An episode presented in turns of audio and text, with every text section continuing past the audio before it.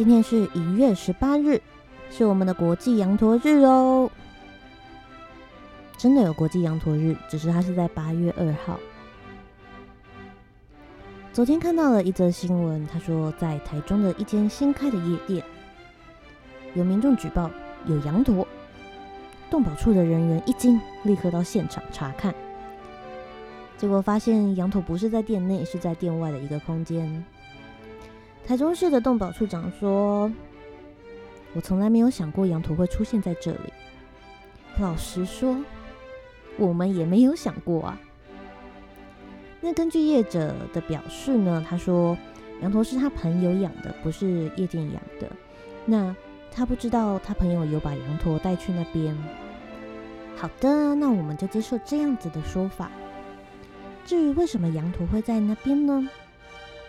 我个人的推测应该是他朋友骑着羊驼去夜店，结束之后打算再骑着羊驼回家，这么一来就不会造成酒驾的问题。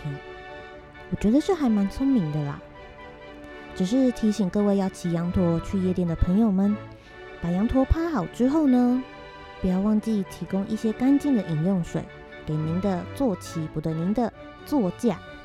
狂欢之余，不要忘记爱护动物哦。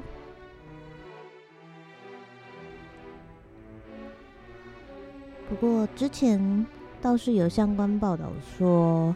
思觉失调的罪犯照顾羊驼是有助于他们的呃治疗跟控制他们的情绪的。报道说呢，只要有羊驼出现的场合，就可以化解不少紧绷啊一些紧张的气氛。其实你知道吗？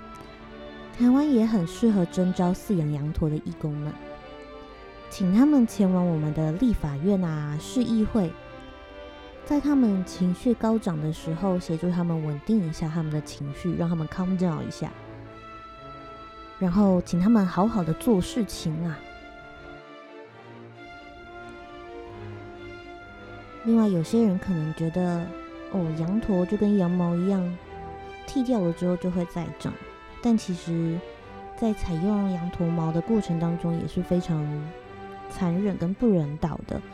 所以呢，在国际羊驼日的这一天呢，还是要宣导大家不要再使用动物毛喽，创造羊驼美好的生活，从你我做起。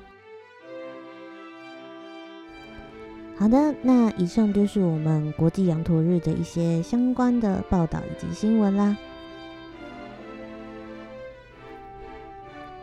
我是你们的小当家，如果有任何想看的新闻，想知道的话题。都可以上我的 Instagram 留言给我，我的 Instagram 的 ID 是 D U M B Underline S A N，欢迎来告诉我你们的意见哦。